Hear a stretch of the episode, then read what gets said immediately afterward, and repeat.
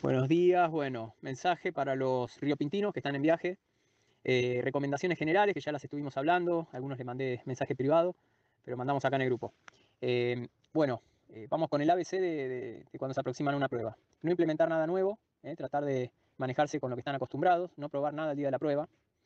tener bien preparado y calculado el habituallamiento durante la carrera, si lo pueden programar estudiándolo un poquito y prepararlo los gelcitos, eh, lo que van a comer durante la carrera y la hidratación. Con respecto a la hidratación, reforzar las caramañolas con cinta aisladora para que no salten en las lajas y se queden sin, sin una caramañola. Se le da varias vueltas de, de cinta aisladora a la caramañola y después hasta que traba bien en el porta caramañola.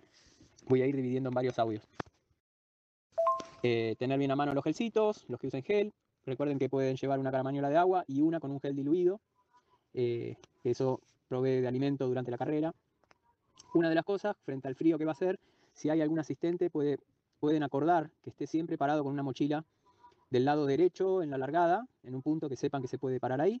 Y todos ustedes tienen que saber, los corredores, dónde está parado para llegar al punto de partida con las piernitas puestas, con las piernitas de, abrigo, y sacárselas ahí antes de largar. Porque quizás están bastante tiempo antes que abran el corral y larguen. Entonces, si hace frío, cuando esté faltando poquito, se lo sacan, se lo pasan al asistente y largan con la ropa de correr. La ropa de correr tiene que hacer demasiado, demasiado frío para largar con piernas largas, así que ya eso prácticamente está descartado. Vamos con una sudadera, la camiseta, manguitas y si hace frío el chaleco. Esas son prendas que, podemos regular la temperatura. Eh, si levanta un poco la temperatura o a la hora de subir el puerto de San Marco, se, se abren el chaleco, se bajan las manguitas, se puede regular.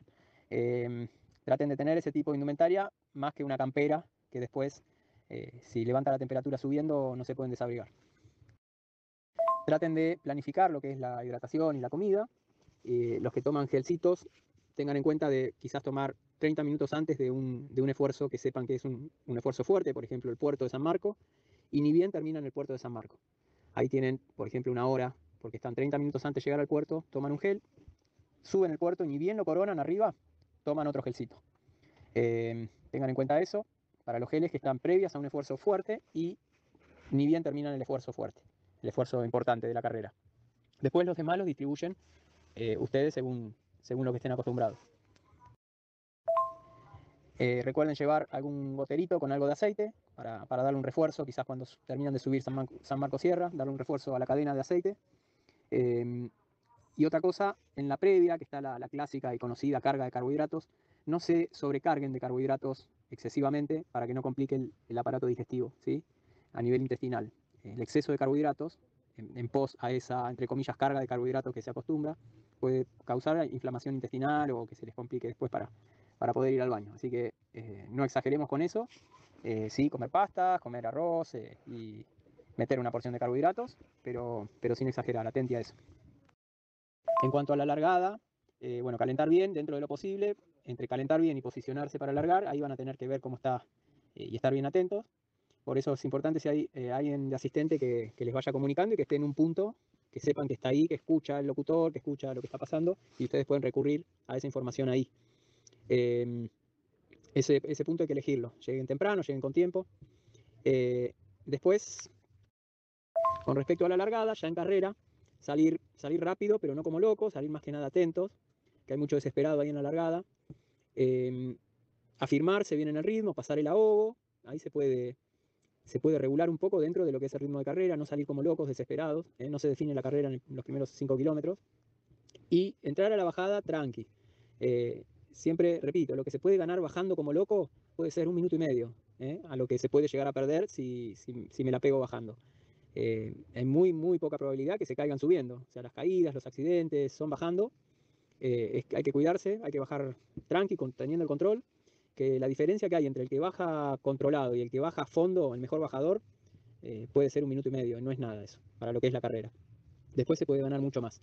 Eh, eh, subiendo podemos sacar 6 minutos si subimos bien, así que ahí no se define bajando la carrera, bajen tranqui. Cuando hicimos el training camp estaba bastante lavado, había bastante piedra suelta, así que hay que, hay que controlar la bajada, pasarla, y yo considero que una vez que pasan la bajada, ahí empieza la carrera. Ahí empezamos a poner el motor sobre la mesa y, y hacer la carrera fuerte.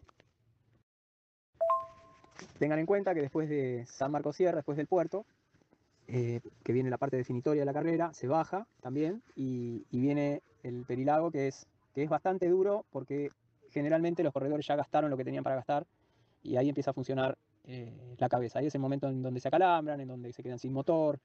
Eh, tengan en cuenta eso para, para administrar y para, para ver si están viajando en un pelotoncito a rueda o si ustedes están siendo la locomotora en donde con demasiada nobleza están llevando a un grupo a rueda. ¿sí?